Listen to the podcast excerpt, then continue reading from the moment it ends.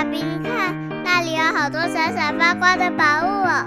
真的耶，宝贝，那就是传说中的十灾故事同心阁。我们赶快去一探究竟吧！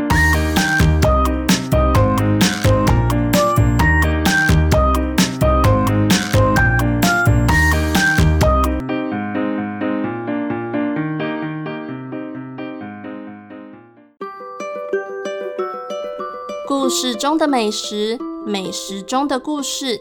亲爱的大朋友、小朋友们，欢迎收听《实在有意思》系列第二季。我是帮故事加点风味，不会太甜，也不会太淡的微糖姐姐。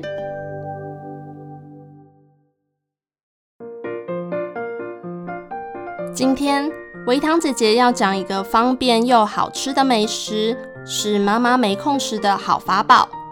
这个美食长得圆嘟嘟的，包满馅料，丢下水煮，用不到几分钟就会浮上水面。捞起来，轻轻松松端上桌，加上酱料，又香又美味，暖心又暖胃。没错，答案就是水饺。大家知道吗？水饺的由来也是一个很暖心的故事哦。饺子最一开始的名字叫做娇耳，相传是一位中国有名的神医张仲景发明的。东汉末年时，瘟疫横行，很多人都感染重病。张仲景医术高明，各种疑难杂症都难不倒他。而且他不分贫富贵贱，只要是身体有状况的人，他都会认真医治。张仲景从长沙为官后，告老还乡。他走在家乡的河岸边，看见很多穷苦的百姓。冻得瑟瑟发抖，面黄肌瘦，一看就是有一餐没一餐的。就算有东西吃，也没什么营养。最让张仲景难过的是，这些穷苦的百姓们，暴露在冷天冷空气中，没有保暖的衣物，耳朵都冻伤冻烂了。张仲景暗自下定决心，一定要救治他们。因为张仲景很有名气，回到家以后，每天上门看病的人实在是太多了。他忙东忙西，忙得不可开交，但他心里总是记挂着那群挨饿受冻、耳朵都冻伤冻烂的老百姓。于是，他叫手下的徒弟们在一块空地上搭起棚子，架起大锅子，在冬至那天开张。免费帮穷人医治耳朵，用什么医治呢？张仲景开了个药方，药名叫做驱寒焦耳汤。张仲景吩咐底下的人：“你们将羊肉、辣椒和一些驱寒的药材在锅里熬煮，这些料煮好了以后啊，捞出来切碎，再用面皮包成耳朵形状的胶耳。”丢下锅煮熟，每一个病人可以分到两只胶耳，一碗汤。张仲景的驱寒胶耳汤棚子从冬天那日开张，一直延续到大年三十。在那之后，每到过年，大家为了庆祝新年，也庆祝耳朵康复，就模仿角耳的样子，做成过年的食物，并在初一早上吃。这个模仿角耳做的食物就是饺子。这是距今一千八百多年前的故事。人们吃着饺子，心里想着张仲景神医的恩德。后来，因为饺子皮薄、馅多、鲜美可口，便成为人们最常见、最爱吃的民间美食了。而饺子又称为金元宝，因为它的形状。长得很像金元宝，尤其台湾早期的面粉比较黄，过年讨个吉利，大家都会吃饺子，象征招财进宝。有的家庭还会在水饺里面包入干净的硬币，吃到硬币的人，象征今年财运会很好。微糖姐姐小时候过年也玩过看谁吃到硬币的游戏。不过现在大家出于卫生的考量，已经不太会在水饺里面包入硬币了。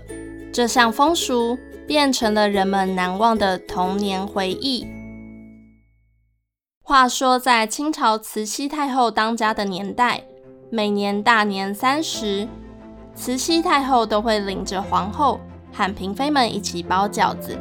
说是一起包，但太后是不需要亲自动手的，她只要做做样子，其他的事就交给底下的太监、宫女去负责。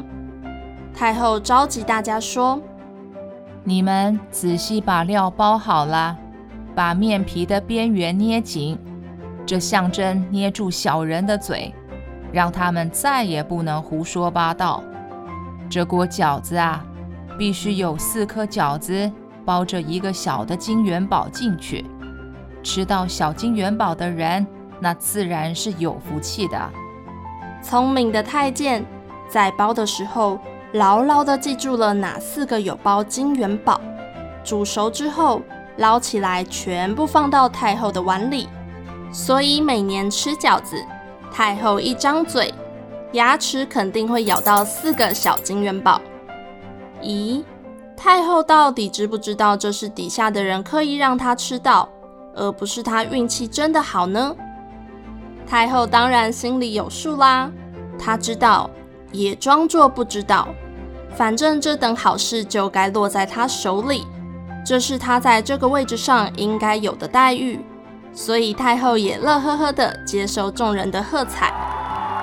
说也奇怪，在太后过世的那一年，居然只吃到三个金元宝，未免让她感到触霉头。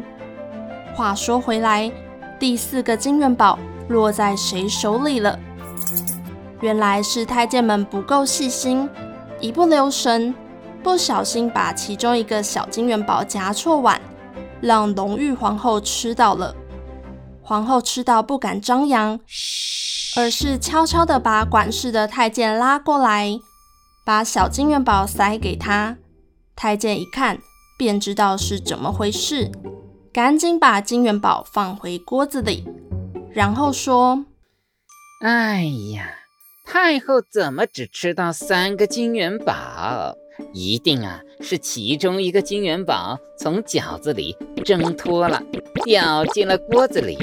哎呦，都怪我们太粗心了。”说完。在众人面前捞子一捞，果然在锅底捞出个金元宝。太后这心里才算是好受了一些。但是到了下一年年底，太后还是得了恶性痢疾，撑了两个多月，过世了。以上就是金元宝饺子的由来，非常有趣吧？我是维糖姐姐，实在有意思故事系列。我们下次见。以上由实在实在网络教育学院制作播出。